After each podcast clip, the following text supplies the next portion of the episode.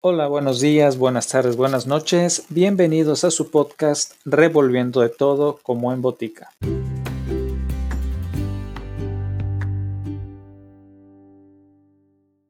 Continuamos con el siguiente cuento de Edgar Allan Poe titulado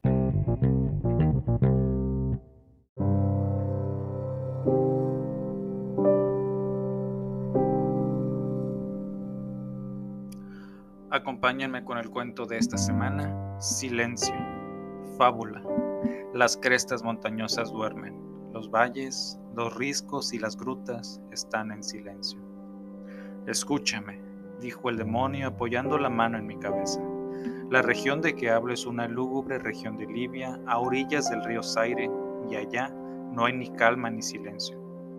Las aguas del río están teñidas de un matiz azafranado y enfermizo y no fluyen hacia el mar, sino que palpitan por siempre bajo el ojo purpúreo del sol, con un movimiento tumultuoso y convulsivo. A lo largo de muchas millas, a ambos lados del legamoso lecho del río, se tiende un pálido desierto de gigantescos nenufares. Suspiran entre sí en esa soledad y tienden hacia el cielo sus largos y pálidos cuellos, mientras inclinan a un lado y otro sus cabezas sempiternas y un rumor indistinto se levanta de ellos, como el correr del agua subterránea, y suspiran entre sí. Pero su reino tiene un límite, el límite de la oscura, horrible, majestuosa floresta.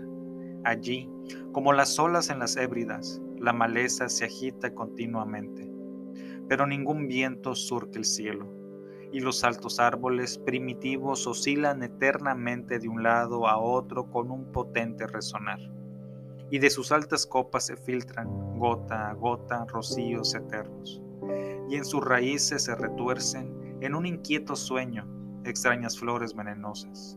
Y en lo alto, con un agudo sonido susurrante, las nubes grises corren por siempre hacia el oeste, hasta rodar en cataratas sobre las ígneas paredes del horizonte.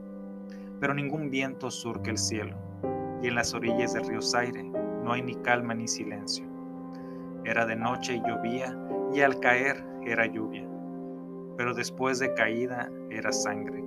Y yo estando en la marisma entre los altos nenufares, y la lluvia caía en mi cabeza, y los nenufares suspiraban entre sí en la solemnidad de su desolación. Y de improviso levantóse la luna a través de la fina niebla espectral y su color era carmesí y mis ojos se posaron en una enorme roca gris que se alzaba a la orilla del río, iluminada por la luz de la luna. Y la roca era gris y espectral, y alta, y la roca era gris. En su faz había caracteres grabados en la piedra, y yo anduve por la marisma de Nufares hasta acercarme a la orilla para leer los caracteres en la piedra, pero no pude descifrarlos y me volví a la marisma cuando la luna brilló con un rojo más intenso, y al volverme y mirar otra vez hacia la roca y los caracteres, vi que los caracteres decían desolación.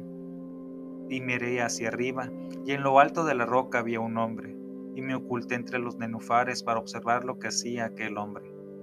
Y el hombre era alto y majestuoso y estaba cubierto desde los hombros a los pies con la toga de la antigua Roma, y su silueta era indistinta pero sus facciones eran las facciones de una deidad, porque el palio de la noche, y la luna, y la niebla, y el rocío habían dejado al descubierto las facciones de su cara.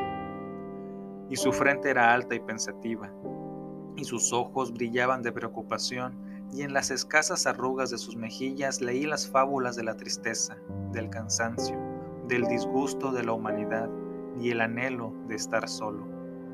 Y el hombre se sentó en la roca, Apoyó la cabeza en la mano y contempló la desolación.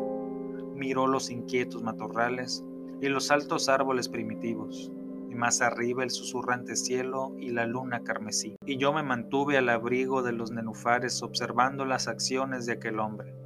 Y el hombre tembló en la soledad, pero la noche transcurría y él continuaba sentado en la roca. Y el hombre distrajo su atención del cielo y miró hacia el melancólico río Zaire, y las amarillas, siniestras aguas y las pálidas legiones de nenufares. Y el hombre escuchó los suspiros de los nenufares y el murmullo que nacía de ellos. Y yo me mantenía oculto y observaba las acciones de aquel hombre. Y el hombre tembló en la soledad, pero la noche transcurría y él continuaba sentado en la roca. Entonces me sumí en las profundidades de la marisma, vadeando a través de la soledad de los nenufares y llamé a los hipopótamos que moran entre los pantanos en las profundidades de la marisma. Y los hipopótamos oyeron mi llamada y vinieron con los behemoth al pie de la roca y rugieron sonora y terriblemente bajo la luna. Y yo me mantenía oculto y observaba las acciones de aquel hombre. Y el hombre tembló en la soledad, pero la noche transcurría y él continuaba sentado en la roca.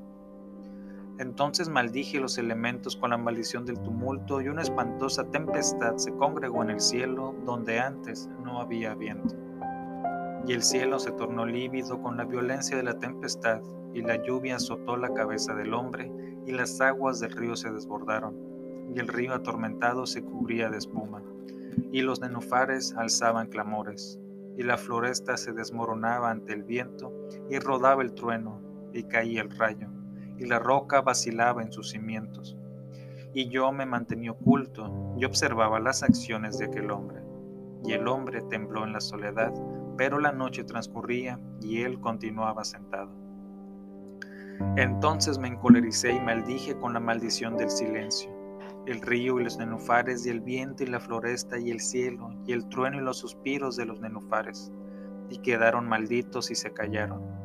Y la luna cesó de trepar hacia el cielo, y el trueno murió, y el rayo no tuvo ya luz, y las nubes se suspendieron inmóviles, y las aguas bajaron a su nivel, y se estacionaron, y los árboles dejaron de balancearse, y los nenufares ya no suspiraron, y no se oyó más el murmullo que nacía de ellos, ni la menor sombra de sonido en todo el vasto desierto ilimitado.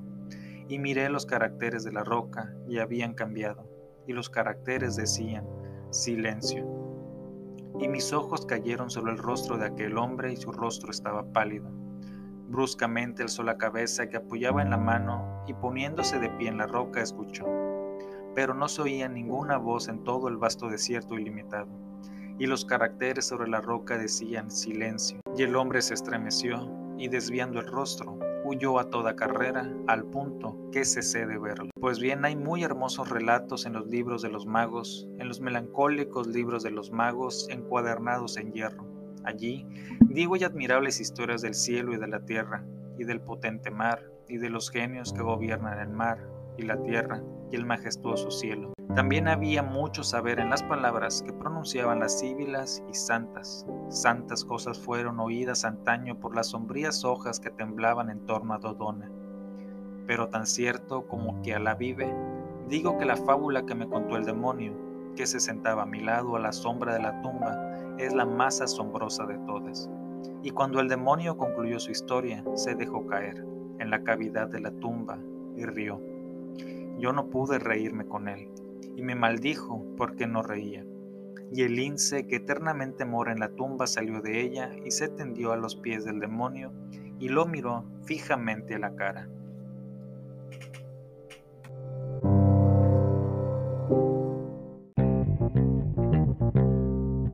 Eso fue todo por hoy. Gracias por acompañarme. Hasta el próximo episodio.